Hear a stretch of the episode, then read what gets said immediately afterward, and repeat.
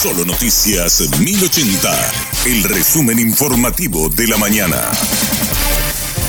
Hola, soy Susana Arevalo y este es el resumen informativo de la mañana. La policía detuvo a uno de los presuntos involucrados en el asesinato del oficial primero en Ciudad del Este. El detenido está identificado como Eliezer López y hay otras personas que están siendo buscadas. El comisario Feliciano Martínez explicó que se realizaron seis allanamientos. Tenemos un detenido importante en, el otro lugar de allanamiento. También eh, encontró cocaína, una cantidad importante, eh, un kilo aproximadamente se encontró, se está incautando un vehículo también y en otro domicilio el que está a quien le buscamos también que tenía reclusión domiciliaria no se le ubicó quién era uno de los participantes directos también para la policía pero se ubicó un vehículo de, similares características que se había usado para ese homicidio.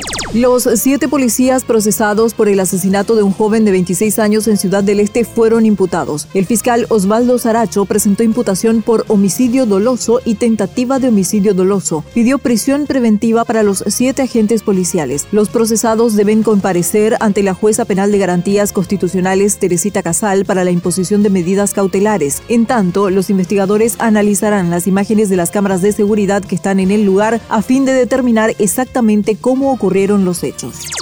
Un adolescente de 14 años fue aprendido por agentes antinarcóticos de la Policía Nacional. Fue sorprendido en el interior de un colegio en la ciudad de Luque con una considerable cantidad de marihuana en la mochila. La droga estaba distribuida en varios moñitos listos para la venta. Según la policía, los microtraficantes utilizan cada vez más a estudiantes para introducir droga a las instituciones educativas.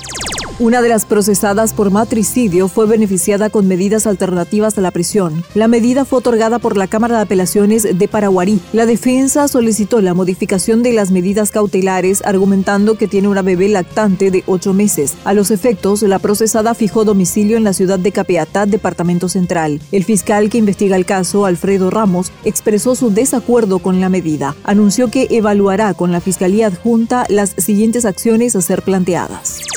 Cuatro muertos y nueve heridos es el saldo de un ataque ruso con bombas racimo en Mykolaiv. Autoridades municipales de la ciudad ucraniana activaron las alarmas e instaron a la población a permanecer en los refugios. También hubo ataques contra unidades de reserva en las regiones de Kiev y Chernihiv. En el Donbass, las fuerzas ucranianas lograron repeler hasta seis ataques de las tropas rusas. Las tropas ucranianas continúan avanzando para recuperar posiciones en el sur del país.